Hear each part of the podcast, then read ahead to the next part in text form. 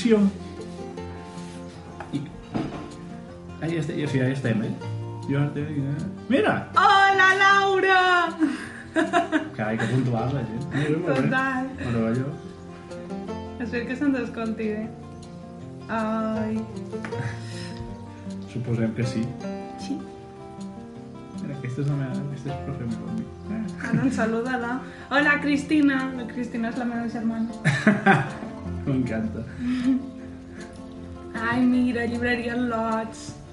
No estarem tota l'estona dient qui entra i qui no, eh, això. Ja ens ho provant-lo. Bé, si no, em sembla ja... Hola, Paula. A veure. Va. Molt bé, molt bé. Carai. 10 ja són més dels que jo m'esperava. Sí. O sigui que, meravellós. Tu arribes a llegir el que ens demana la gent? Sí. És que jo no hi veig, però si tu hi veus, no fa falta que ho Sí. tingui al mòbil. No, la Paula ens està enviant cors. Ah, oh, que home. si vols saber. Molt bé. Pues, Es, esperem uns minuts a veure si es connecta més gent. Ja, home, sí, farem... Els 5 minuts de cortesia. D'acord. Si sentiu algunes passes, és un gos que passa per allà i se'n va. És el gran prota de tàndem, en realitat. Exacte, de tant en tant. Molt bé. Tenim moltes preguntes, eh? Moltíssimes. Sí, això us ho hem d'agrair perquè ens heu enviat moltes preguntes. No sé si donarà temps de respondre-les a totes, Difícil. però ho intentarem. Però bueno, ho provarem. Provarem, intentarem respondre tant com puguem. Sí, I alguna segurament no la sabrem respondre, això també us ho diem, eh? ja, això pot que- passar, pot passar. Clar, això és la màgia del directe. Hola, moltes ganes d'aquest directe. Moltes gràcies. Que bé, molt bé, molt bé. Mira, content. Home, i tant. Esperava du dues persones, doncs Sí, mira, no? tot el que superi això ja, fantàstic. I anirem fent. Sí, Ai, els daus. Ah, perfecte. Sí, perquè um, per contestar les preguntes les tenim totes aquí apuntades, les que ens heu enviat, um, però el Guillem, com sempre, vol, vol jugar una mica, així que ho farem aleatòriament amb daus. Clar. Bé, així, així si no ens dona temps de respondre-les a totes, no es queden sense contestar només les del final. Clar. Clar és més just, és més just. Sí, més lògica. Jo crec. Però bueno, doncs què? Vols començar? Sí. Ah, tirem i ja qui, sa- qui arribi tard, mala sort. A veure, Hola, mala. Alicia! Pues som-hi, no? Vinga. 17. Val. A la pregunta 17 ens diuen quin va ser el primer llibre d'adults que vau llegir? No cal que digueu en quina edat. Um, vols respondre tu? Sí. Em- És una mica difícil això llibre d'adults, eh? Sí. Em, A veure, jo diria... Marina, si no és llibre d'adult, corregeix-me. um, un que es deia... Uh, espera't, eh? Em van fer una pel·lícula... Capità de, de, de mar i... De, de, guerra, de mar i guerra o capità de alguna cosa així, espera't. Com se... si algú sap Sí. de quin Sí. llibre està xerrant, que, que ho La, la comenti. pel·lícula sortia el Russell Crowe. Um, Bé, de mentre contestaré Sí, la. Um, potser ja havia llegit algun llibre per adults, però el primer llibre que vaig llegir ja conscient que estava llegint una cosa diferent, una cosa... Um, ja, l'entrada aquesta al món adult va ser um, La plaça del diamant, de Mercè Rodoreda. És el, és el primer llibre, no?, aquell que vaig dir, estic llegint ja una, una altra cosa. A veure... Master and Ah, Commander. Master and Commander. Bueno, més o menys és això. Perdó. doncs això va estar... Però perquè la traducció és capità de mar i guerra. Ah, veus, veus, alguna cosa sabies. Ja està, ja està. Eh, Uh, el dau, el dau. Jo, jo reconec que no, que no me'l vaig acabar. Primer llibre que vaig llegir d'adult vaig pensar, ostres, i vaig tornar enrere. Ja està. Una- Altra cosa. Massa, massa aviat va ser. Jo a l'home, mira, comenten... És que a Mercè Rodoreda crec que ha estat l'impàs de molta gent. Mm -hmm. Va, 13. 13. Un llibre feminista per adolescents. um, a veure, jo, a, a priori, primer faré un avís. Um, jo normalment recoman que els llibres, uh, si ens interessa la perspectiva feminista, sempre intentin ser no, que incloguin dins la pròpia història una perspectiva de gènere ben construïda i no tant aquest catàleg de dones cèlebres de la història, personalment. Um, així que recomanaria de ficció i en perill de tirar molt cap a, cap a casa el de la casa de Mango Street, però perquè crec que precisament és un llibre que aconsegueix molt bé vincular aquesta perspectiva. I després, um, així com a reedició recent i perquè li agradi la fantasia, mira, ja que en Guillem és fan, M'interessa. Um, el Terry Pratchett, ara els de Mai Més estan recuperant tot el, tota la saga de Dismont i n'han tret un que és Igualtat de Ritus i que una mica no, engloba molt precisament aquesta perspectiva, no? perquè sempre els homes són mags i les dones són bruixes, no? i canvia una mica aquesta perspectiva i crec que és interessant. I després, si volguéssiu no ficció, que això també crec que, que pels adolescents s'ha de tenir en compte, um, per exemple, la Liona té un llibre um, que es diu Sexo, i és sobre sexualitat, a més és una... Les il·lustracions de la Liona crec que entren fàcilment en el món adolescent, o, per exemple, el de la paraula més sexy és sí. Sé que moltes biblioteques escolars l'han comprat com pel fons de coeducació i parla d'un tema que crec que és molt interessant xerrar amb adolescents, que és el tema del consentiment, no? que a vegades és una línia molt, molt prima, però, però que val la pena entendre, um, entendre que, en què consisteix no? aquest consentiment. I et recomanaria això, perquè si no també és que podríem estar aquí fins demà. No, però el que has dit de, de que no siguin llibres recepta, no? Que Sí. ho hem parlat més d'una vegada en el podcast, no? Que no siguin llibres tal, sinó Sí. que dins de tota la història hi hagi un, un component no? d'aquest tipus, crec que és, és una, potser una de les claus més importants. Sí, completament. si no, després passem per davant el missatge a, a la història en si i ens trobem amb coses que, bé, potser Que- a que- nivell de missatge està molt bé, perquè diríem a nivell de literatura o de... mm, És una merda. Ah, exacte. Mm, Sí. sí, sí, sí, Se sí, poden sí. dir tacos aquí, no? um, la versió il·lustrada de Feminisme per a principiantes és molt xula, explica la història del moviment. Ah, mira, i l'Alicia s'ha dedicat molt a estudiar aquest tema, així que gràcies, Alicia, per la recomanació. Um, Aquestes coses, eh, jo sempre ho penso, eh? la gràcia d'un podcast com el que fem és que un dia podem convidar algú que en sàpiga de veritat Sí. i, que, i que realment en, ho conegui i ho hagi mirat a fons, perquè clar, al final... clar, la, és, és limitat el temps que tu tens per llegir mirar les coses, no, però amb això al final el podcast és el que hem anat repetint. Bon dia Maite és el que hem anat repetint una mica sempre que um, això, de no fer llibres receptes són llibres uh, de consum fàcil no? més des d'un punt de vista um, comercial però que pot estar molt bé, no?, conèixer aquests referents de, de la història, però no quedar-se només en allò. El que necessitam és una literatura de qualitat que integri totes aquestes coses. Mira, la Paula Jarrín recomana Tothom hauria de ser feminista de la Chimamanda, el text del seu TED Talk. Clar, doncs mira, eh, la, la Paula ens recomana aquest. Sí. No sé, és que a vegades entre, entre vosaltres ho feu, us ho feu millor. eh? Total. Perfecte. Podeu utilitzar el xat, eh? qualsevol pregunta que ens facin a nosaltres i que vosaltres vulgueu contestar, Et, mm, I tant. via lliure, eh, que en diuen. doncs vinga, anem a per una altra. Hem de fer una mica ràpid, que si no se'ns passarà l'hora aquesta i... Sí, i tampoc no volem avorrir ningú. Vinga, ah, va, la vuit. 8. Ah, mira. Uf. Quin... mira, aquesta en realitat es podia englobar una mica amb la 7, però... Ens demanen quins són els vostres projectes de futur, teniu pensat fer canvis o continuar fe... fin... com fins ara? A veure, tenim, tenim novetats um, en relació a aquests temes una mica. Sí, no? home, algun, algun n'hi ha. Podem... Es pot explicar? Sí? O... No sí, sé, va, no sí, sé. Sí, home, una mica sí. Eh, a veure, la nostra intenció sempre ha sigut... A veure, tenim el temps que tenim limitat, sí. perquè al final els dos treballem, els dos... Mm, això del podcast de moment ho fem gratis et amore, diguéssim, Sí. sense cap mena de retribució eh, monetària, perquè a nivell personal és Clar. molta retribució. Eh, i... Però bé, sempre, sempre hem tingut aquesta idea d'anar-ho anar farcint, anar-ho augmentant i anar, i anar creixent mica en mica i amb el temps que tenim, Sí. que la veritat és que no és molt. No, no, tots partim d'una jornada completa al- a les nostres feines i, i costa trobar el temps. Però bueno, la qüestió sí que és... Mm, ah, ara portem un any i hem anat fent cosetes, llavors la idea és anar-se professionalitzant una mica, per dir-ho així, doncs, tenir un logo una mica més...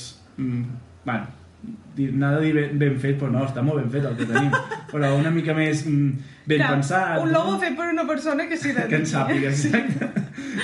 No, i canviar una mica el la sintonia, per exemple, al principi, que al final el que tenim ara és eh, YouTube sense drets, diguéssim, però... mm, Sí. Bé, sí. Estan preparant una sintonia. Ah, això, exacte. això és super... Ai, això Sí, em fa sí. moltíssima il·lusió. Això, ens estan preparant logo, ens estan preparant sintonia. La idea és poder um, acabar creant una web perquè tingueu centralitzat tot, perquè també entenem que les xarxes socials estan arribant una part de la població, però que després quan cerques el podcast no tens res més enllà de les xarxes socials, així que l'idea seria centralitzar tot el web, perquè ara el, les notes a peu de podcast no? que es pengen al blog, que estan penjats al meu blog antic i ens agradaria com tenir un espai només de tàndem um, clar, això es pot fer perquè hem, hem fet la nostra primera feina que esperàvem ja poder-vos ensenyar alguna cosa però encara no ho han penjat però m'imagino que ja se pot dir si no, mira Uh, però ens va contactar el Museu de Història de Catalunya i hem elaborat per ells una bibliografia de llibres infantils i juvenils, um, diríem un itinerari de llibres que poguessin relacionar no, amb, amb la història. I, i clar, ha estat precisament no, aquesta professionalització, aquesta primera retribució que te permet reinvertir en el podcast perquè, clar, um, al final també tot el material surt de, dels nostres ingressos que obtenim de- d'un altre lloc. Però bàsicament seria això, no? anar creixent miqueta a miqueta. Després també un altre projecte um, que segurament podreu veure d'aquí poc. Bé, un altre projecte, una idea que, que hem tingut um, és precisament que ja que no hi ha mitjans tradicionals que s'encarreguin de xerrar de l'IG um, i menys tant, que s'hi puguin dedicar durant tant de temps com nosaltres, que podem mm. fer un programa d'una hora, la nostra idea era també començar a entrevistar autors, no? que potser no trobaran la seva, el seu espai um, en els mitjans tradicionals i poder entrevistar de tant en tant autors que hagin tret un llibre, que hagin guanyat un premi i això no trobin el seu espai dins mitjans tradicionals. Sobre, sobretot aquest punt, no?, dels premis i d'això Sí. que a vegades a les notícies, així, fins i tot quan hi ha un premi que hi ha secció adult i secció sí. infantil i juvenil, es diu que ha guanyat a l'adult, però la infantil i juvenil queda una mica oblidada, no? Doncs ja que tenim l'oportunitat i el lloc on poder-ho fer, sí. doncs oferir també aquest espai a això, a qui hagi fet una bona feina i se li hagi Exacte. reconegut, que al final és així. Eh, gràcies pels que es aneu dient felicitat. Sí, moltes gràcies. I a veure, el Toni diu, deixareu penjat, please? Sí, la idea, si ho sabem fer, és deixar-ho penjat, que per cert no hem posat a gravar això. Ah, molt bé, fantàstic. És que tenim una altra càmera gravant per si de cas això no funciona, però la idea és poder-ho gravar fins i tot, si se pot, um, mirarem de llevar l'àudio i penjar-ho també en format podcast, perquè avui tocaria programa i ho substituïm per aquest directe, però... Però bé, bàsicament és el que deia el Guillem, no? Sentíem que d'alguna manera des del nostre petit espai ens havíem de fer càrrec de d'aquesta mancança que trobam. I això ho podem contar amb qui començarem? Mm. O, o millor ens fem els misteriosos. Fem uns Vale, ens farem els misteriosos un poc més, però que d'aquí poc podreu veure un programa dedicat a això. Um, I crec que una mica projectes de futur és això, el que ens deixin. Realment, és que nosaltres som molt motivats i allà on ens conviden, uh, allà que anam, no? I mm, Oh, si, si algú té un projecte que ens vol comentar, eh, encantats estarem, perquè nosaltres, mira, després hi ha una pregunta sobre el temps, que ja ho explicarem, però Sí. tot això... eh, tot el que podem fer, i, i lligui un poc, si vols, amb la pregunta número 7, no? de quin convidats i convidades teniu previstos i quin temes tenim pendent fer. A veure, temes moltíssims, Mm. moltíssims. En realitat en van sortint, tenim ja tota la temporada programada i al final se van colant altres temes perquè en aquell moment ens interessa, però clar, hi ha moltíssima gent encara que volem, que volem entrevistar però així que tinguem previstos A veure, el mes que ve... No, el mes que ve no, No, aquest, la- sí, no, el però- programa que ve... Eh, mira, ens volen entrevistar. jo us vull entrevistar doncs mira, quan, Endavant. quan vulguis, Clara eh, bueno, el que ve podem anunciar que és sobre poesia. Això Sí, exacte. Volíem aprofitar que el mes de març és el Dia Mundial de la Poesia per dedicar un programa um, en exclusiva no, sobre recomanacions de poesia, sobre um, com mediar amb la poesia, que sempre és veritat que és un gènere que, que queda, um, queda una mica més aparcat i, um, i ho farem amb un, amb un expert en el tema, com sempre. Sempre intentant trobar com aquella persona que també per nosaltres ens pot ajudar um, a entendre més les coses, perquè nosaltres estem aprenent Buf. una borrada és que, gràcies al de programa. fet, en, en sabeu més... Diré vosaltres, és a dir, la, la gent que, que us hi dediqueu i que ho sabeu, no sé, quan les llibreries ens fan les recomanacions i, ens, i tenen la, la gràcia de, de dedicar-nos un moment a enviar-nos una nota d'àudio amb les seves recomanacions per Sant Jordi o per Sí. Nadal, eh, és fantàstic poder comptar amb, amb, la, amb el coneixement i amb la saviesa de, de molta Sí. gent que, clar, que s'hi ha dedicat i que té bueno, un camp que nosaltres bueno, intentem conèixer tot el que podem, però clar, no arribem a tot i això és així. Sí, perquè a més és un sector, no sé, eh, que la, molta gent hi arriba de, mane de mil maneres, no? Manera accidental, a vegades, i, i des de diferents perspectives, no? Tu estàs aquí i ets mestre, jo vinc potser més de la literatura, però també hi ha uh, molts bibliotecaris que s'hi dediquen i clar, al final és, és, no hi ha cap tipus de- d'estudis no, reglats sobre el tema i vas aprenent una mica d'on d'on pots. Totalment. Vinga, Guillem. Però bé, que sí, Ah, sí. que, que tenim moltes idees i ganes de, de seguir amb, amb tot això i bé, qualsevol idea que tingueu i que ens vulgueu fer arribar estarem encantats de, de llegir-la i d'escoltar-la o el que sigui. Sí, que perquè a més això sí- que ens ho escoltam molt. De fet, el programa de biblioteca escolar secundària ja va néixer d'una petició quan vam penjar el capítol de mm, l'episodi de Mariona Trabal. Um, ella se centrava en biblioteca escolar primària i va haver una demanda no, de tractar el mateix tema secundària i el mateix tenim intenció de fer amb el programa de la Lara Reyes, que era la formació literària durant la primària, no? Um, tenim intenció de fer això mateix a, secundària, que sempre perquè és un tema que queda un poc més aparcat i, i me'n fa moltes ganes tractar, però en realitat, de fet, així, a moda d'anècdota, uh, l'any passat, quan vàrem acabar la temporada, vàrem quedar un dia per dinar, vàrem anar a fer un cafè, i aquell dia va quedar tota la segona tota la segona, sí, aquesta la segona, sí. Aquesta, sí. Tota la segona temporada feta. O sigui, de setembre a juliol d'enguany va quedar tota la, tota la temporada dissenyada, quins programes tindrien, que a vegades ens els saltam perquè Sí. apareixen altres coses, però perquè vegeu que no serà per temes, no? Hi ha un munt de temes que ens interessen a nosaltres també conèixer, tractar més a fons i... De fet, amb les preguntes que ens heu fet, n'hi ha alguna que he pensat, Sí. ostres, mira, això és una bona idea De per, programa. per fer un programa. Sí, Perquè, òbviament, hi ha coses bueno, que us deia, que no sempre tenim tot el coneixement. 25 ha sortit. 25. A veure... Què preferiríeu? Només poder llegir l'ix o només poder llegir literatura per a públic adult? No s'hi val dir que els llibres no tenen edat, ens hem de mullar. Um... Jo ho tinc bastant clar. Eh? Val, digues. Jo ja, bueno, si algú ha escoltat el programa anterior sap que bé, jo sóc lector, però ho sóc molt més de literatura infantil i juvenil que d'adult. Per tant, jo em quedaria tranquil·líssimament amb la literatura infantil i juvenil. Tot i que això, eh, el Senyor dels Anells compta com a literatura juvenil, No sé. no? Bueno, El, el, potser et podries quedar amb el Hobbit. ja, va, va, sí, d'acord. Doncs jo em quedaria amb literatura infantil Vale. i juvenil, i jo. També és veritat que la meva feina està bé, Ja. tenir-ho, eh? La meva pregunta, diu, uh, aquesta persona ens ha fet preguntes una mica uh, compromeses, eh? A veure, jo he de dir, ara sí, disposada a mullar-me, que crec que no podria deixar de llegir per adults.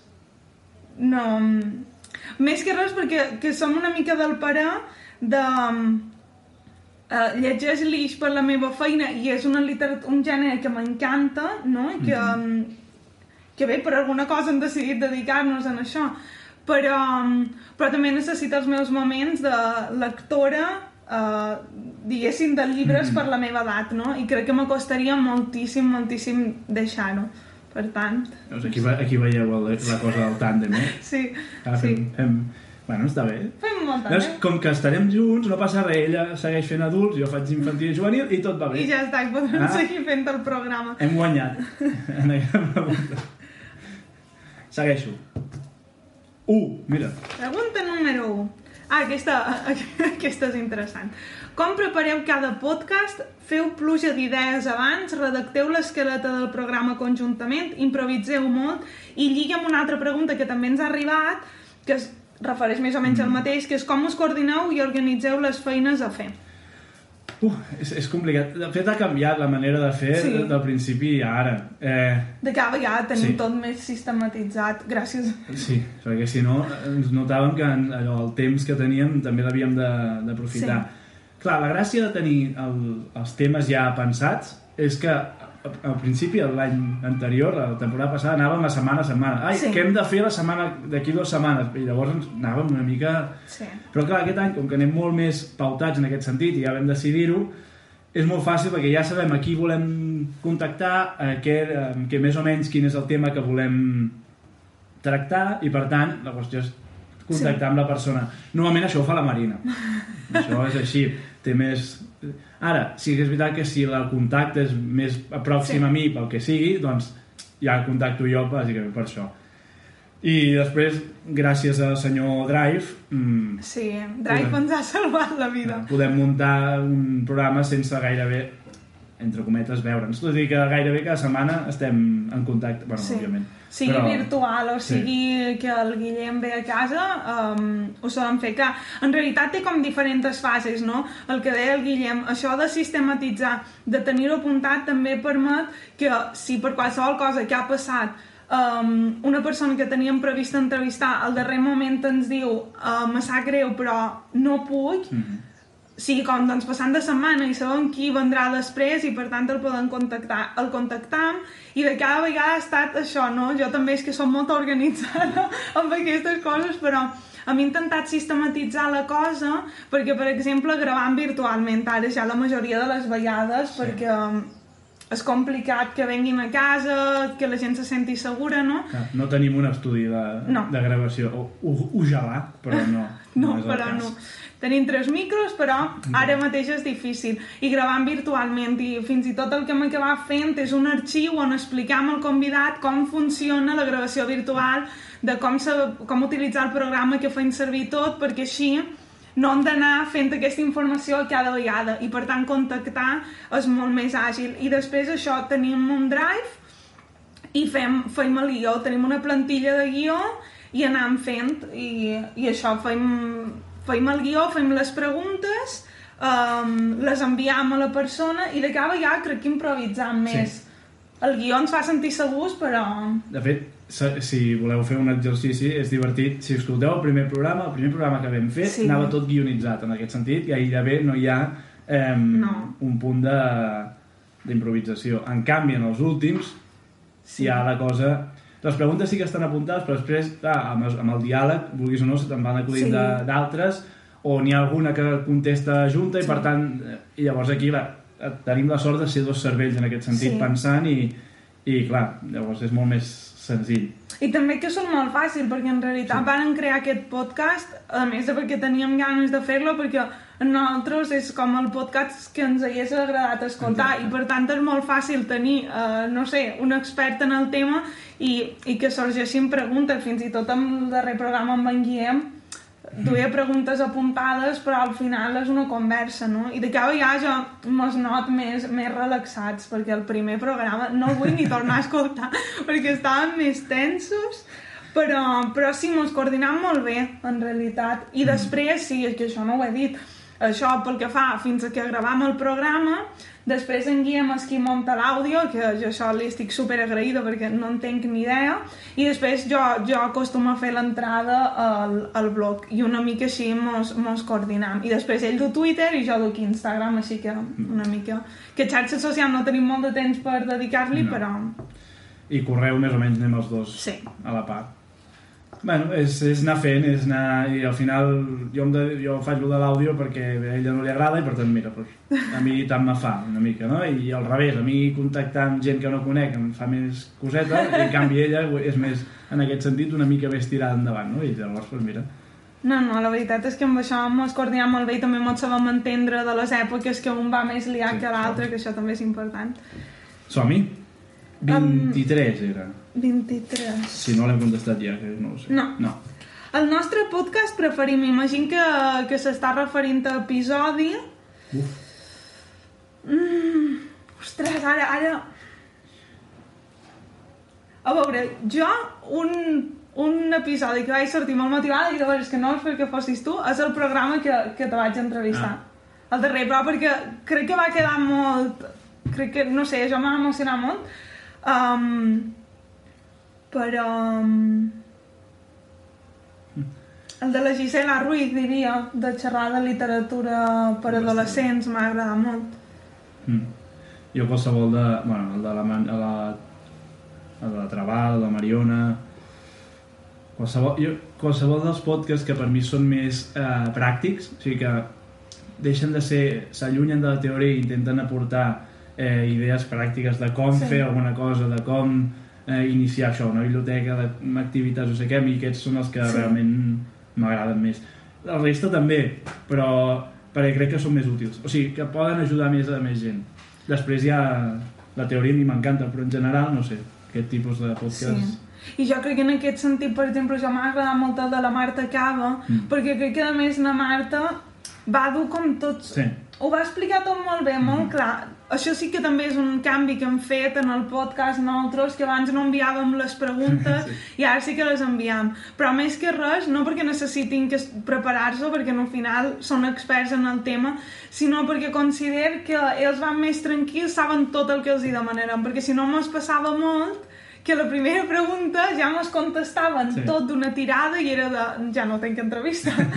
però, però sí, el de la Marta va quedar molt, molt ben explicat. Jo me passo una mica al contrari. De- M'agraden molt els que xerran més de, de teoria, no? de, de literatura. Per exemple, um, en Pep Molist. Per jo va ser Mhm. un gustazo escoltar-lo i poder entrevistar-lo. No sé. Però és que ha passat gent molt, Sí. molt guai per aquest programa, Bueno, i sempre hi ha el Felipe Munita, que va ser el primer. Sí, aquell va ser molt Que aquest, especial. clar. I que el Felipe era una persona també especial per nosaltres, va ser una manera molt, molt xula de començar. Mm. Número 15. També ho podeu dir vosaltres, eh, aquí en els comentaris, Ah, sí, si a algú vol dir, escolta, a mi el que em va agradar més o m'ha agradat més és aquest, i així us aneu recomanant si algú no l'ha escoltat, diu, doncs pues mira, Molt bé, fantàstic, sí. doncs, has vist que influència, eh. que, que... Com vas tirant del fil. El número 15. Un libro que os haga sentir especialmente bien. Jo he de dir que m'encanten els drames. És que me sap greu, però és que jo llegeix per, per veure les misèries humanes, no? Però així jo crec que el llibre Feel Good, que me'n recordi, perquè no tinc molt bona memòria d'aquest últim any, em va passar molt això amb la cabra, de la... mm, Un segon. La cabra que edita Sembra llibres, um, aquest m'ha agradat moltíssim. A més, era un moment um, uh, post-confinament, que crec que també ens anava bé una història un poc feel good, diria aquesta. I a mi un llibre que em faci sentir especialment bé... Hm. Mira, és que vaig adonant que sempre és, és com el contrari de... A mi, però de fet no, perquè has dit un, un que és d'humor o tal. Sí. Però Anne Fleming, molt bé. Gràcies, Paula. a mi qualsevol llibre d'humor, sigui Sí. sí. quin sigui, a mi, a mi em dóna vida. I si és un llibre en què al final, a més a més, un llibre de sigui, que al final sigui... que, que et deixi sorprès, ja està. fantàstic. I si no, un llibre que se'n burli de, de tot i de, de qualsevol cosa. De fet, últimament he llegit aquest de... És molt antic, ja. Uh, llibres, ara diré el títol i no serà aquest, però... Um, llibres per nens políticament correctes, una cosa Ah, així. es sí, el del Del, Garner. sí, exacte. Eh, Aquest era molt bé. brutal. A mi, si, em fa, si, si aconsegueixes fer-me riure, ja, ja ho tens. I al final, jo quan llegeixo molt sovint busco això, evadir-me una mica i riure. Ai, és que intercanvi amb un anglès t'agradarà molt, llegeix tot ja. Molt bé, vinga, next one. 5. 5. Uh, bona pregunta. Ens demanen... Um, us animaríeu a realitzar formacions destinades a docents per, per oferir-los eines i recursos per fomentar la lectura? En quin format ho faríeu si us hi animeu? Gràcies pel podcast, útils i deixen a un donant-li voltes. Doncs moltes gràcies, primer de tot. Gràcies. Estem contents que t'agradi, que te serveixi. Um, I a veure el que han dit, jo crec que no estem, no estem tancats a, a res. De fet, ja han fet una petita cosa de formació per famílies que encara no se pot explicar, um, que no depèn de nosaltres, ho han fet per una altra, per una altra diríem, empresa, no? Però, però sí, nosaltres estem oberts a tot. De fet, mos faria ganes provar de fer alguna cosa. Uh, qualsevol... O sigui, també Tandem va, va sorgir amb la idea d'intentar ajudar a qui, a qui fos possible, diguéssim. Per tant, amb aquesta idea i amb el que puguem conèixer nosaltres o explicar nosaltres seria... Bueno, ja, jo soc mestre, per tant, a mi formar gent en general eh, m'agrada. I, I crec que sí, que és una cosa que estaríem oberts a fer. El que passa és que, un, eh, el temps és limitat, dos, tampoc no sabem massa com ni... ni, ni, ni bueno, diguéssim que clar, és tot un, un món diferent a tot això i estaríem encantats, el que passa és que bé, Sí. falta pensar el com. I si pogués ser presencial, Sí, millor, això anava a dir. millor presencial. Nosaltres som molt més del tu a tu que de, que de gravar-nos en, Sí. en, en càmera. Ara, un d'aquestes coses, webinars barra coses, tu en tens més idea de fer formacions així, però... Bueno, Clar, la- dona moltes oportunitats perquè veritat que se pot connectar gent, diríem, com de, de totes bandes i això ens ha donat mm, sobretot de fugir una mica de, mm, de la centralitat, no? Que com tot passa a les grans ciutats i dones l'oportunitat de que des de més llocs se pugui gaudir d'això. Però, per exemple, quan xerres de literatura, no? De, sobretot d'infantil i juvenil, que moltes vegades el format també és una cosa rellevant, fer-ho a través d'una càmera és que no és tan gustós, no? Jo me'n recordo quan vaig venir a l'escola Lourdes que vàrem xerrar de, a la biblioteca escolar de, de clàssics, clar, poder muntar una taula amb tot de llibres i que quan s'acaba, no, els mestres puguin anar, puguin agafar, això és un gust. Sí, sí, la presencialitat és, bueno, en aquest sentit, Sí. és millor. Ara, que nosaltres oberts, no?, a, a qualsevol cosa que pugui, que pugui venir i... A veure, la Clara de Llibreria Il·lustrada, que vos recomanen moltíssim, és un bloc de recomanacions, sobretot d'àlbum il·lustrat, que està superbé. Uh, diu, els vostres podcasts de fet són molt útils en la formació del professorat. Jo he fet servir el de la Gisela i el de la Piu i la resposta ha sigut molt bona. Ah. Moltes gràcies. Això, veure que gent que per nosaltres és com referent Exacte. no, dins aquest món, utilitza els nostres materials, això és... Bueno, és, és la idea, no? Sí. Eh, És, entre altres coses pel, pel que ho fèiem, perquè pogués servir i pogués ser útil, i ja està. Sí, sobretot això, era una mica donar una alta veu a, a persones que en saben moltíssim i que pel simple fet que la literatura infantil i juvenil té el prestigi que té, aquesta gent no té una alta veu uh, per explicar aquestes coses, no? I, i hi, ha, hi ha inquietud, hi ha gent que necessita aquest contingut. Com altaveu són petitons encara, però... Sí, bueno, ja, però- Millor una mini altaveu, encara que sigui... No? Mira, i la Paula diu, jo he fet servir el del Pep al postgrau de prescripció lectora. Que bé. Jope, moltes Sí. gràcies. A mi, no, a mi eh, llegir això és el que, em, Sí. el que em farà, o sigui, el que em motiva, bueno, llegir això i, i que els agrada i tot això, però saber que el que fem Serveix, serveix d'alguna cosa, doncs això és el, el, crec que el, el millor que ens pot passar. 4. En què us fixeu primer a l'hora d'escollir un àlbum il·lustrat? En el final. Clar, a mi m'ha canviat molt des del principi a ara. Clar, quan, quan no en tenia ni idea, em fixava en, en la coberta. Abans en deia jo portada. En, en, jo em fixava en la portada, en aquell moment.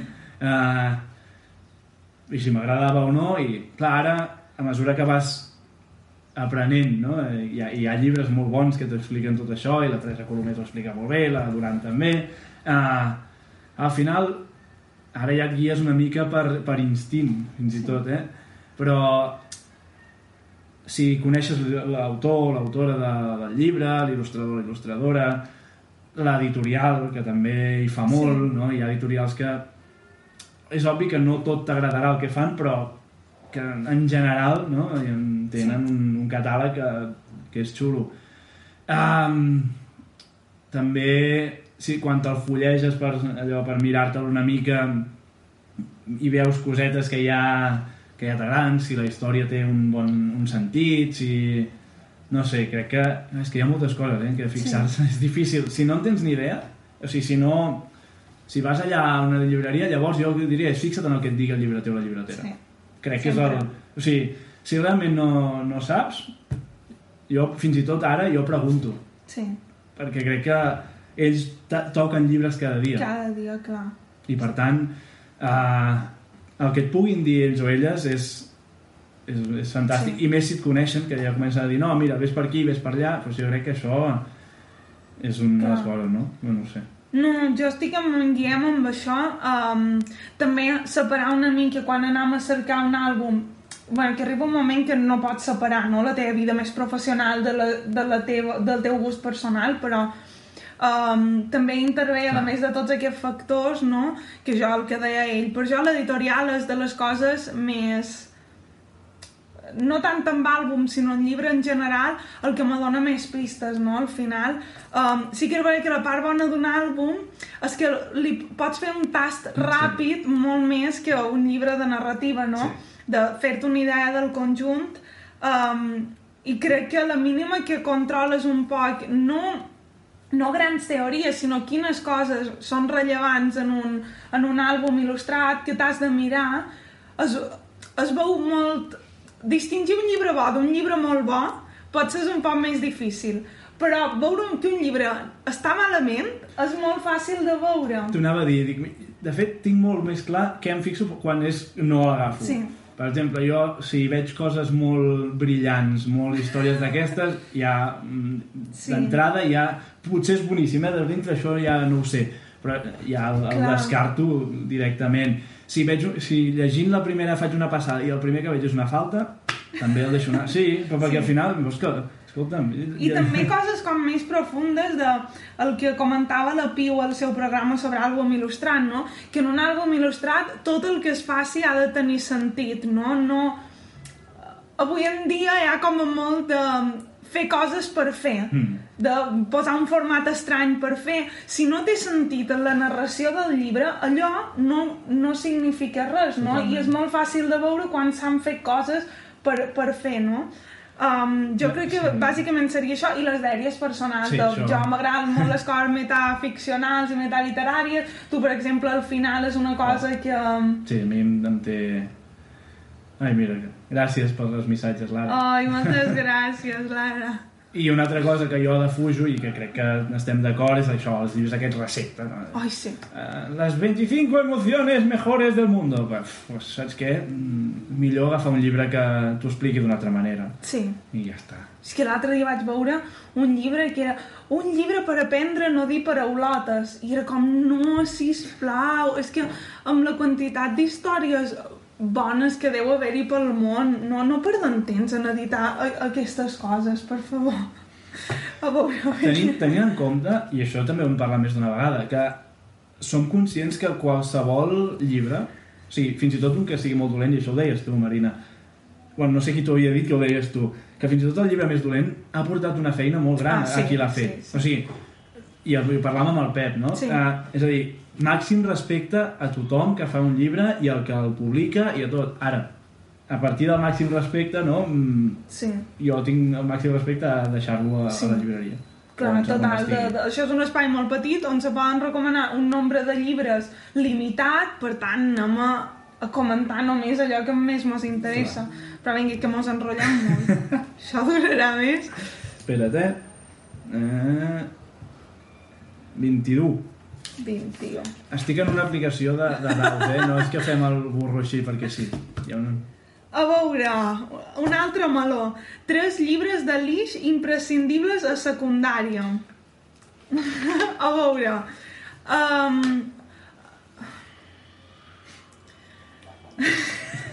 a veure per on coment. Jo crec que no hi ha tres llibres imprescindibles a secundària.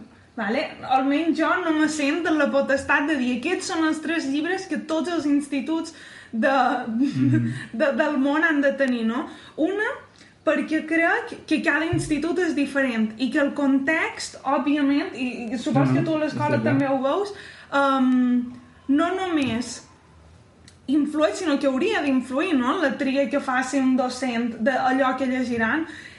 Sí que animaria, um, i això és un tema que, um, que últimament ha sortit molt, no?, perquè la meva parella també és professor de secundària um, i, i també s'ho planteja, no?, jo des de l'oficina i, i ell des de les aules, crec que avui en dia passen molt de criteris um, molt de criteris uh, extraliteraris per davant de la literatura mateixa, no? Sigui perquè una editorial ens fa grans ofertes i ve un visitador escolar i per tant tot ho tenim d'aquesta editorial. Mm. O fins i tot, que ho puc entendre, però no sé si ho comparteix del tot, uh, que per exemple tots els autors millor que siguin catalans que no que llegeixin literatura traduïda.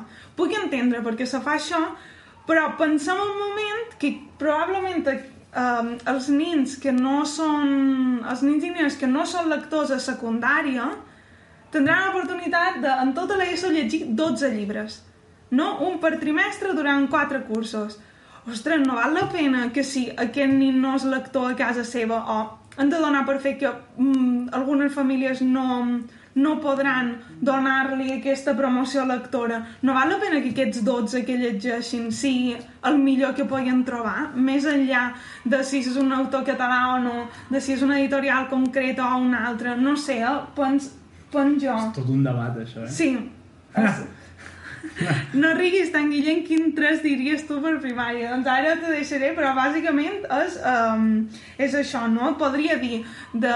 Sí, aquest llibre m'agrada molt, no? Aristòtil i Dante, per exemple, Mhm. d'això de conèixer-nos a un mateix... Um, però clar, dependrà molt també del context de, de les aules també crec que ara mateix moltes escoles estan ficant el tema de lectures obligatòries mig lliures, no? de proposar un seguit de lectures i que siguin ells qui puguin triar. Això també m'apareix que està bé.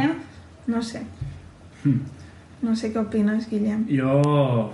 Sí, a mi se'm fa difícil també mm, proposar... Mira, de fet, diria allò, anem, anem als que en saben. Uh, L'Emma Bosch va fer una activitat que es diu els 25 imprescindibles, o imperdibles, imprescindibles, deu ser. Ah, pot ser O que eren per-. No me'n recordo ara si és imprescindibles o imperdibles, però en tot cas són imperdibles i imprescindibles, les dues coses. Eh, crec que per exemple, agafar aquella llista i ja tens un molt bon, no sé, els tres bandits, eh, allà on viuen els monstres, eh, la orugueta goluda, clar, tots aquests, mira, ja n'he dit tres. Ah, fet. fet, check No, però en aquest sentit, clar, cadascú... imperdibles Gràcies, mira. Èlia. Aquesta és, és companya meva. Ah, mira, encantada, Elia. I a veure, un segon, aquí ens diu, uh, la Clara diu, no us preocupeu per les formacions, amb el que esteu dient i la dinàmica que vau fer Lourdes ho peteu. Moltes gràcies. Bueno, doncs al final eh, jo crec que l'important sobretot és que hi hagi varietat. Això també, és a dir, eh, en la formació literària d'un nen o d'una nena, ja sigui a primària o a secundària, hi ha, el que deies tu, uns, uns llibres limitats. Doncs, com a mínim, eh, que puguin entrar en contacte amb la diferència, amb diferents Sí. tipologies i diferents històries i que estiguin construïdes de diferent manera, Clar. no?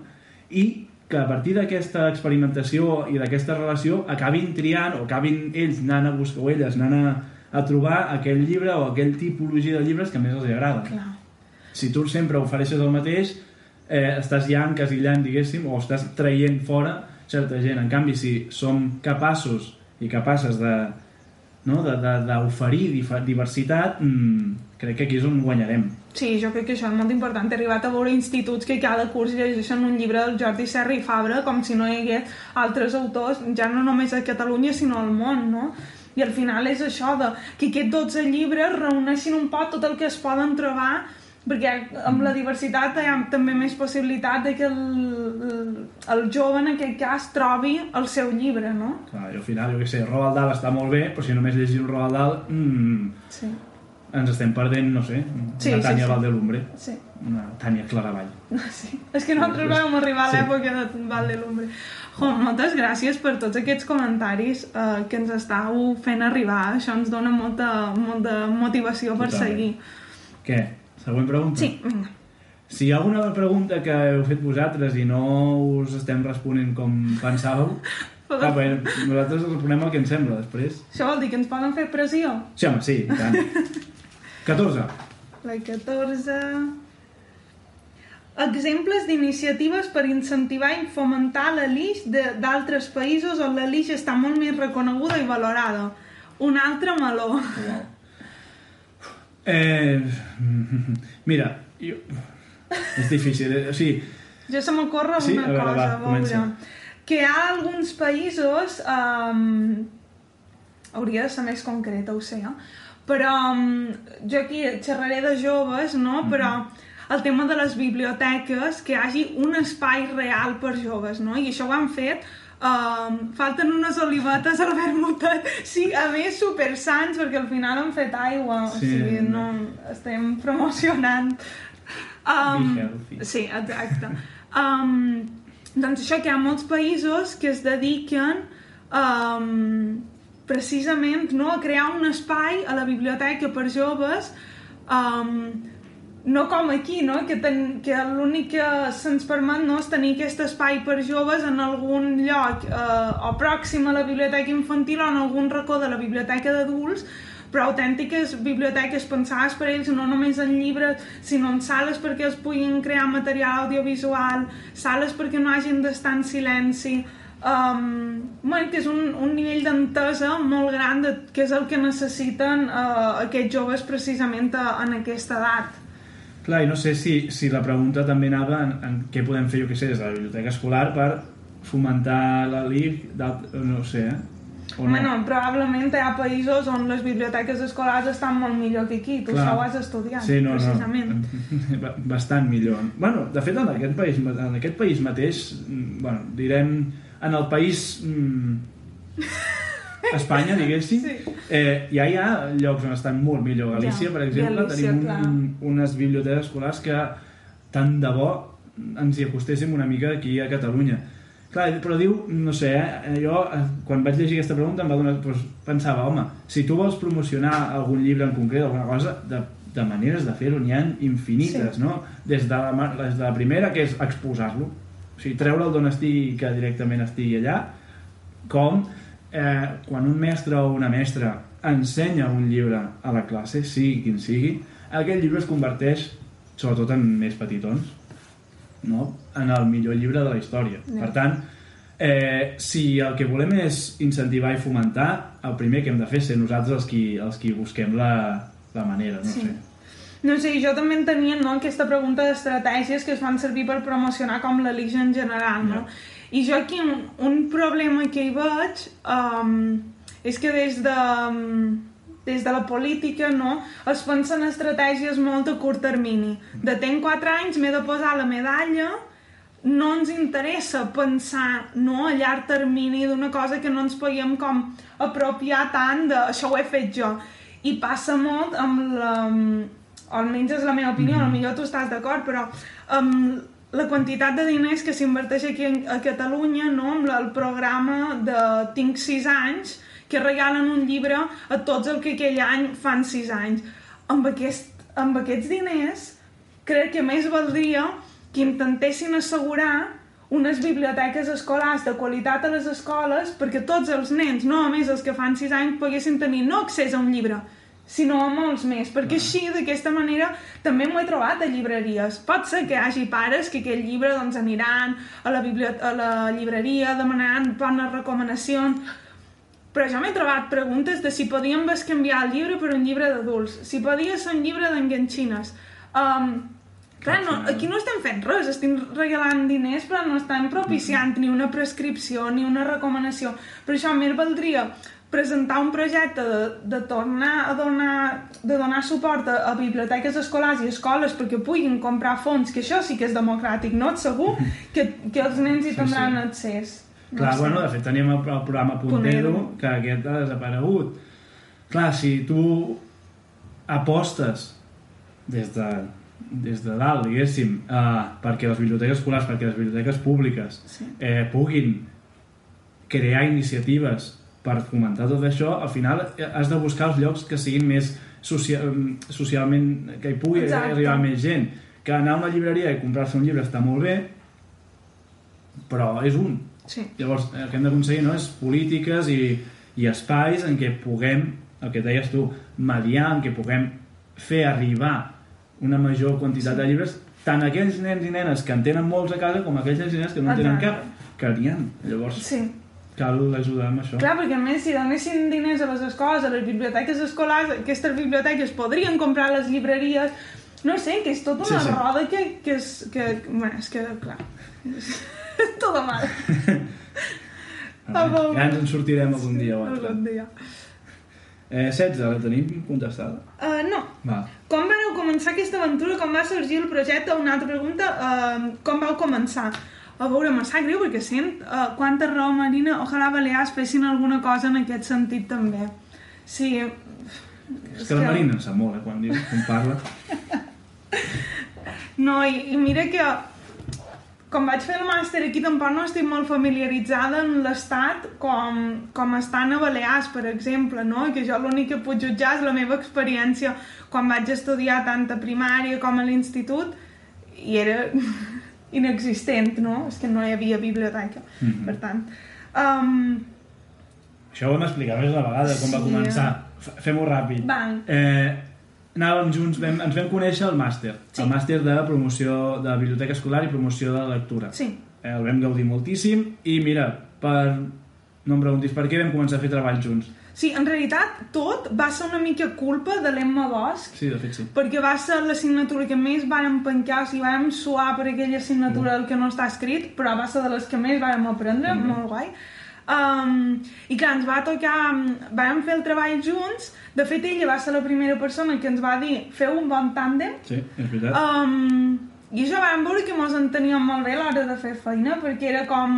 Bé, ho hem explicat més d'una vegada, no? Però teníem formacions complementàries que ell tota la part de dissenyar activitats en Guillem eh, trau una pedra i s'inventa una activitat, és que no sé com ho fa, amb això és molt creatiu i a millor certes parts literàries les podia portar jo, no? I, eh, i res, i traiem molt bones notes quan fèiem treball junts, així que... I d'això, i de, bueno, en- ens vam anar trobant i ens trobàvem còmodes treballant i bé, vam acabar el màster, es va acabar, vam, vam dir, bueno, alguna cosa hem de fer, hem de fer alguna cosa, anàvem repetint-nos això durant Sí, temps, molt temps, en realitat. i mira, i a mi i a ella, bueno, a mi m'agrada molt sempre la ràdio, i ella el, té el gènere podcast, no? També Sí. és una cosa que seguies molt i que t'agradava, i mira, un dia parlant, escolta, i si... Llavors Ah. vam buscar que no hi hagués cap podcast com el que fem nosaltres, i no hi era. Llavors, entre Vitos i es va, però, escolta, provem-ho, fem-ho i a veure Sí. com, com surt. I va, i va venir una pandèmia molt maca. Sí, és que, és, clar, és que mira quin dia vàrem començar l'any passat, o sigui, és que en realitat, perquè duem el programa del Felipe Munita Sí. avançat, perquè ja Sí, està, sí. ens vam quedar en... Però així va ser. Sí, en realitat no hi ha més. Som-hi, va, vinga, que ja acabem. No, no acabem, eh, hi ha moltes. Sí, quan, no sé quant temps... Ui, duem quasi una hora, Guillem. pues, bueno, a la, a la que fem l'hora farem el sorteig i ho, Sí. ho matarem amb el sorteig. A veure, vinga. Eh, seguim. va, 28. Ai, aquesta m'ha paregut molt interessant, crec que és més per tu.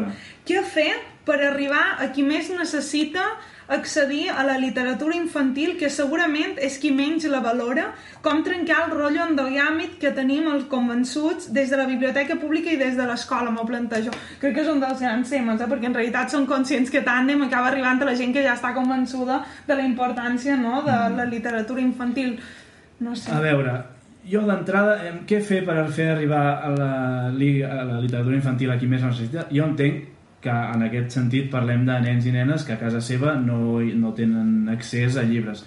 Eh, la clau és la biblioteca escolar. Per mi. Però jo crec que aniria més enfocat com a les famílies, no tant en els nens, saps? Vale, perdó.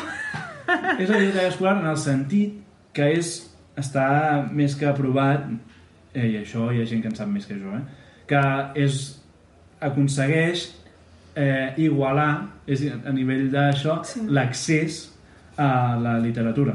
Ja. Per tant, si tu aconsegueixes que el nen i nena arribi a, a accés i tens una biblioteca que permeti agafar llibres, i això a la biblioteca pública també, el que passa és que llavors has de fer arribar a la família allà. Eh, la biblioteca escolar, a l'escola hi han d'anar sí o sí. Sí, hi ha aquest punt no, que, vulguis o no, a l'escola hi seran. Per tant, si a l'escola hi és, tu pots fer arribar llibres a casa d'una manera o altra, ja sigui en maletes viatgeres, ja sigui Ja. a través del préstec, ja sigui... Per tant, en un ambient en què no hi ha llibres, tu tens la possibilitat de fer-los arribar. A la biblioteca pública també, però el que has d'aconseguir llavors és que arribin a la biblioteca pública abans de fer-los arribar el llibre. Que també pot ser una bona, un bon compromís biblioteca escolar, També, biblioteca pública. exacte, una, bon, un, una bona compenetració entre les diferents tipologies de biblioteca també és super necessària, entre escola i biblioteca pública és, és indispensable, no? I com trencar el rotllo endog- endogàmic, per mi la resposta és fent coses. eh, però, o sigui, jo ara em pensava en com vam començar a l'escola i com hem, començat, hem tingut més gent de la que teníem al principi, no?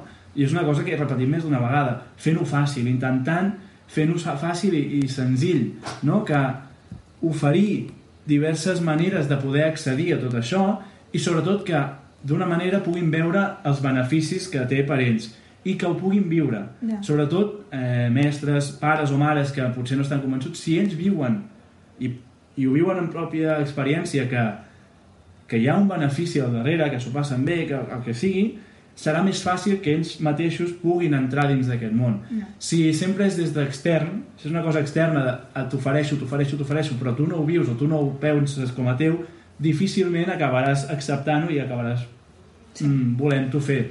Per tant, buscar la manera en què siguin ells mateixos o elles mateixes les que arribin a, a viure-ho i, per tant, d'aquí generar, crec que és la, la principal.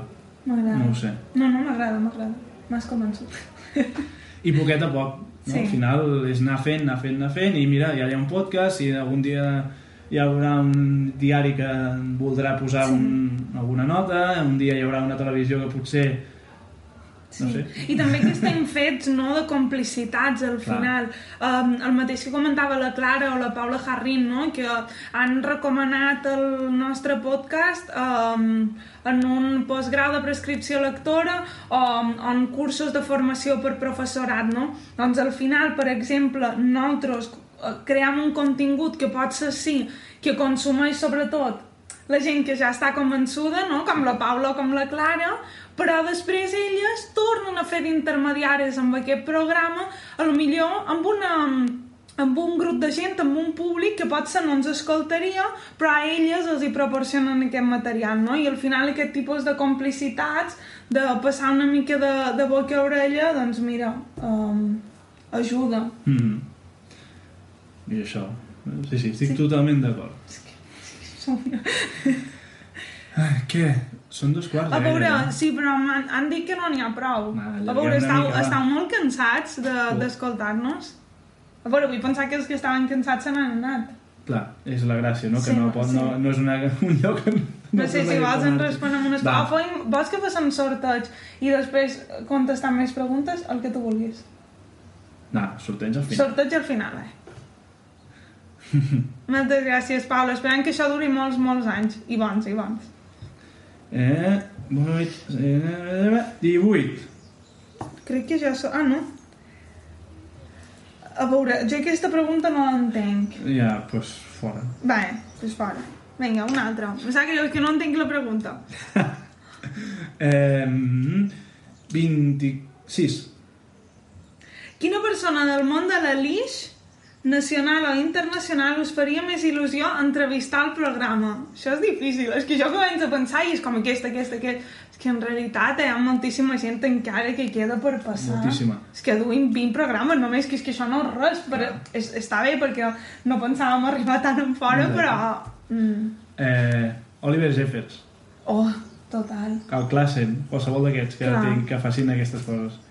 És que jo, per exemple, teoria, clar, se m'ocorre més gent internacional, eh? però perquè Sí, clar. vull pensar que la gent d'aquí tindrem oportunitat Exacte, jo d'entrevistar-la.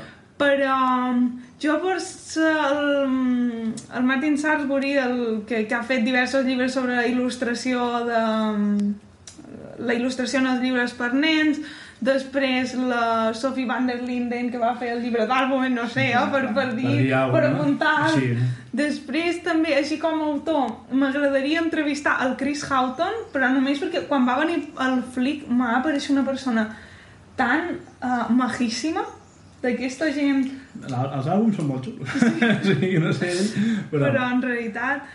Ei, no sé. que qualsevol. Si ens esteu escoltant autors i autores del El món... Neil Gaiman, doncs per exemple. Clar, senyor Gaiman.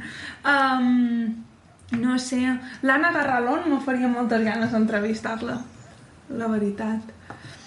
Però és això, d'aquí del nostre entorn, no? de l'entorn català, um, hi ha molta gent que ens queda per entrevistar, que en tenim ganes, però volem pensar no? que, que l'acabarem entrevistant. Esperem-ho, Sí. esperem-ho. De moment ens hem trobat sempre amb braços Sí. oberts. Això la veritat és que s'ha de dir, eh? que la gent és molt generosa. Um, ei, amb en Cris podem fer pont. L'Anna Juan. L'Anna també, Juan, també, sí. També, també és una Sí.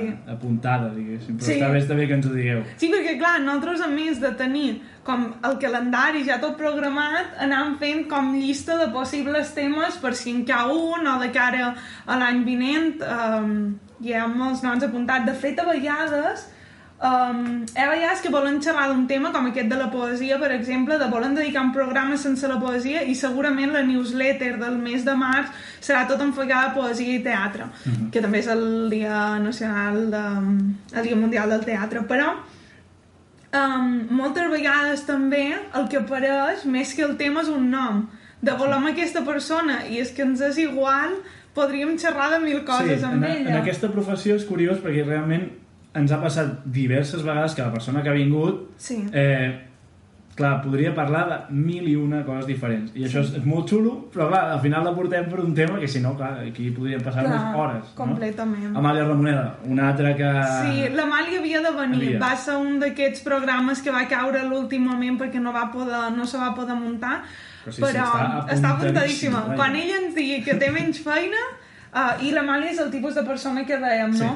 Que, que li has de dir de, avui xerrarem uh, amb el Pep Molís, que van dir, és de crítica de l'IS, no? De la feina del crític. Però clar, podria xerrar de mil i un temes amb Sí, sí. ells. Bueno, ara ja vaig a mirar quines no hem contestat. 11, Ja. mira, ha sortit l'11, no hem contestat. Ostres. Sí, la, la pregunta és, encara us divertiu fent el podcast? Ja Sí, si no, no el faríem. Sí. Jo, jo, jo anava a dir que no, que en realitat, tanta sort que l'ho ha dit, en realitat ho fem tot per la pasta, que, que no, que no ens divertim gens, però clar, és que és això, és que no, no guanyam ni un euro amb això, en tot cas el perdem. Um, tenim el temps que tenim i és molt poc, o sigui, a, a que vam traient en, en calçador el temps que poden dedicar al podcast, són molt cap de setmanes, no només el podcast, sinó la newsletter també. Mm. Porto una de feina, tota la newsletter. Sí. Bueno, monetàriament ens compensa, és això que diem, no? Fem tot pels diners i, per tant, bueno, bé, Ens estem fent rics. si, si ens passem bé fent-ho o no, Sí, eh, és- és, és secundari, secundari. absolutament. No, és això, ens ho passem molt bé, si no, no ho faríem. I des del principi teníem clar, no?, que sempre ha estat un oxigen de les nostres respectives feines de... Ens ho passem molt bé. I, i és això, i quedam... I aprenem. Sí, que això, al molt. final, aprens, tu passes bé, eh, veus que fas alguna cosa útil o que serveix, Sí. doncs, escolta, Sí. si a sobre ja poguéssim no? guanyar algun calaró amb el tema, doncs ja seria bueno, maravilloso. Això ja- Però, Sí, de no he moment, comptat. no és el cas. Mira, la Carme Solà. Eh, la gent ens està tendint No, molt que- ponts, eh? Moltes gràcies. Meravellós. Um, a veure... Va, seguim, ara ja podem fer més o menys per ordre, Sí. si no... Aquí, aquí us he de, vos he de renyar, perquè dues persones ens heu demanat que contestem les preguntes secretes del Guillem, i això és que no sou fans del programa. Estan contestades. Estan contestades. Primer programa. Sí, no, no us recomano massa, el primer programa. Ens haureu de disculpar de d'entendre, era la primera vegada que gravàvem, estàvem molt nerviosos, molt tensos, però um, És el més curt, Sí. també. Sí, en què presentàvem una mica de què xerraríem, qui érem, com ens vam conèixer, i al final contestam les preguntes secretes. Anava a dir, és la part final. Sí. Per tant, no cal ni que l'escolteu, però aneu els últims 10 minuts, crec que són, doncs allà. A veure... Mm, mm. Si em vols respondre alguna Sí. més? O Ah. seguim fent com vulguis. No, bueno, jo crec que eh, el de, ens havíem preguntat si quins llibres de poesia mm, recomanaríeu per incentivar la, bueno, això, sobretot a cicle mitjà. Jo crec que això ho podem deixar més pel programa que vindrà. Sí, Jo així, ara, molt ràpid, a l'escola fem servir el que es diu Plouen poemes. Eh, els agrada molt, realment és útil, perquè és una compilació de molts poemes diferents i, bueno, com a idea ràpida per si la persona que ho ha preguntat ho necessita ja. sí. Mm, segurament no és ni el millor ni el que... Però bueno, funciona, que al final també, també serveix. sí. Però si li demanarem, Li demanarem la idea al- a- a l'expert, sí, ve. a l'expert que ve, la idea és una. És, és precisament, no, a més de xerrar de com mediar i de com promocionar la lectura de poesia, també que ens deixi una mica de recomanacions per edats. Després també una pregunta um, que m'apareix... Toca anar a fer dinar. Molt bé, Paula, moltes gràcies per haver-te connectat. Nosaltres ja anem acabant. Sí, nosaltres ho deixarem aquí en Ah, 5 minuts. Uh, em demanava ingredients indispensables en una novel·la juvenil, no? I, i lligava un poc amb criteris personals que tenim per escollir una lectura o l'altra. El que deia el Guillem, per jo, sobretot quan és narrativa, que no tens temps de fer aquest tast ràpid que tens per fer amb un àlbum, per jo l'editorial és com el criteri principal, almenys el que jo me, me serveix molt bé, no? Perquè no sempre coneixes l'autor, però sí que saps més o menys quina... No només editorials que fan llibres de qualitat i, i llibres que no, sinó cap on tira, no? Doncs aquesta editorial se dedica a reeditar més clàssics o llibres més de tall clàssic com podria ser El jardí secret de Viena. Doncs um, tens sempre llibres que fa aquests altres, no? En, el cas l'altra tribu fem un altre tipus de llibres i t'ubiques una mica. Però això d'ingredients indispensables en una novel·la juvenil entenc que, um, que és un gènere molt específic, però això en realitat el que li demana una novel·la juvenil és el mateix que li demana una novel·la d'adults, no? Que sigui de qualitat. I la qualitat s'aconsegueix, um, i crec que és una de les coses que pequen més novel·les juvenils, el, l'explicar en comptes de mostrar, no? M'ho trobo en moltes novel·les juvenils que no, no et saben a través de l'escriptura no, contagiar-te com se senten els personatges, quin és el clima, sinó que tu has d'estar dient tota l'estona. Mhm. No? Tots es sentien molt nerviosos, tots um, estaven així o aixà. Això m'agrada que m'ho mostris, perquè aquí és quan, quan es veu no, la qualitat, la subtilesa aquesta de la literatura de t'ho estic mostrant, no t'he de dir en tot moment, com si fossis imbècil com a lector, com se senten els personatges, no? Seria una mica, una mica això, que no tracti els joves com, una, com a lectors menors, al final. I a banda del que he dit abans, hi ha una cosa que crec que pot ajudar molt, i és abans d'anar a la llibreria o la biblioteca on sigui, mira, o sigui, vés al faristol, vés a, Sí. a qualsevol lloc i mira els que han recomanat ells Sí, o elles. I així segur que vas pistat, Sí. perquè al final allà, un cop et tens allà, eh, pots anar molt ràpid i a mesura que vas, i també és una qüestió de pràctica, a mesura Sí. que més vas, vas fent i més vas buscant, més vas trobant i més ràpid ets a l'hora de, de triar. Però la, potser la primera recomanació és vés al Faristol o a qualsevol d'aquestes altres webs que hem dit mil vegades, Sí. o a Llibres del Replà, o al Jaume Centelles, o a qui sigui, eh, al Garbell, per exemple, mira tu i així Clar. segur que vas molt més pistada, segur. sí. Sí, perquè al final, no sé si a tu te passa, però també um, aquí que hi havia una pregunta, no? Biblioteques o llibreries? Jo personalment, és que com molt de llibres, no? Hi ha moments que és com, deixa de comprar, però és d'això de m'agrada tenir-los, no? Però que al final ja no vas a cercar o no sé si a tu te passa de ja no vaig a una llibreria um, a mirar què em trobo ja més o menys tens controlat tot el que ha anat sortint tot el que... i això, i si no sempre tens el paper per escriptors, Sí. llibreters Ho intento, sí, sí. Sí. Va, Què jo fan? faig una Sí. més i ja, Vale. si vols. Una perquè m'agradava. vale. Que Què es pot fer des de casa per mantenir vives les biblioteques escolars? Eh, les escoles tenen una cosa que es diu AFA, bueno, o, o diversos noms sí, l'associació de diferents, sí. famílies Eh, I no sé si totes les escoles ho tenen, però en general es pot crear la, la, la, la part de, no, de l'AFA que es dediqui a la biblioteca escolar, que l'ajuda a una biblioteca escolar és molt bona. A banda d'això, si realment voleu que arribin llibres que potser a la vostra escola pel que sigui no arriben o veieu que no tal, eh, la millor opció és mama, papa, m'ha agradat molt aquest llibre, porta'l a l'escola. Que el portin.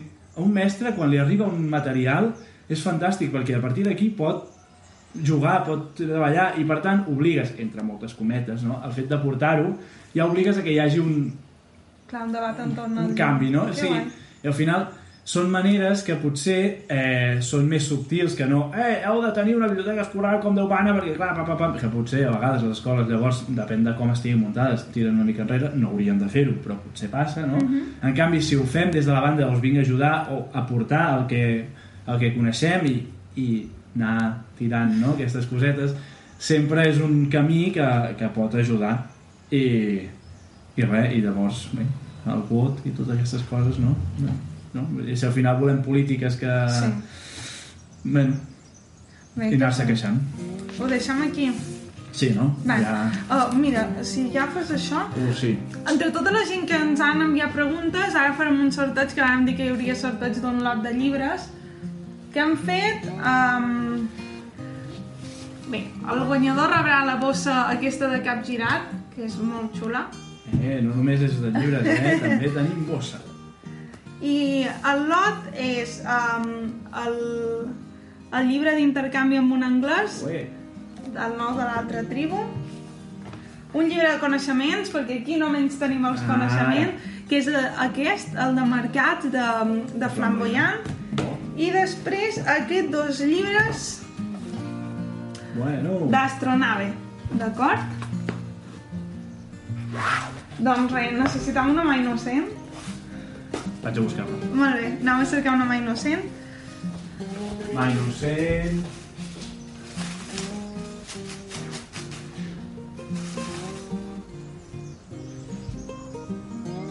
Moltes gràcies, Maria. Tenim la mà innocent aquí. Ah, perfecte. Quina... Ah! Estan... Ens heu de creure, hi ha tots els noms de qui heu enviat Sí. preguntes. Ho feim tot amb molt bona intenció. Jurem que no ho, ho fem... No està amanyat. Bueno, eh? Molt bé. Moltes gràcies, ma innocent. De res. Molt bé. Xisca um, Allés, m'imagino que posa. Uh, ens posarem en contacte amb tu. Uh, a veure si es veu, sí, perquè veieu que no dic mentides. Um, ens posarem en contacte amb tu, no sé si ets al directe o no, però en qualsevol cas. Gràcies per la pregunta, Sí. sigui la que sigui. I gràcies a tots per fer-nos les preguntes i bé, per estar una hora aquí. Aguantant-nos, que ja és molt. Pues res, ja estem. Sí. Ja qualsevol cosa que vulgueu, que te, pues teniu el correu, l'Instagram, el Twitter, per on vulgueu i on vulgueu, i nosaltres seguirem aquí Exacte. una mica més. Pues actualitzarem i bé, ens trobem d'aquí dues setmanes amb el programa sobre poesia. Exacte. Pues res. Adéu. Adéu a tothom! Ja n'has de tancar. Suposo.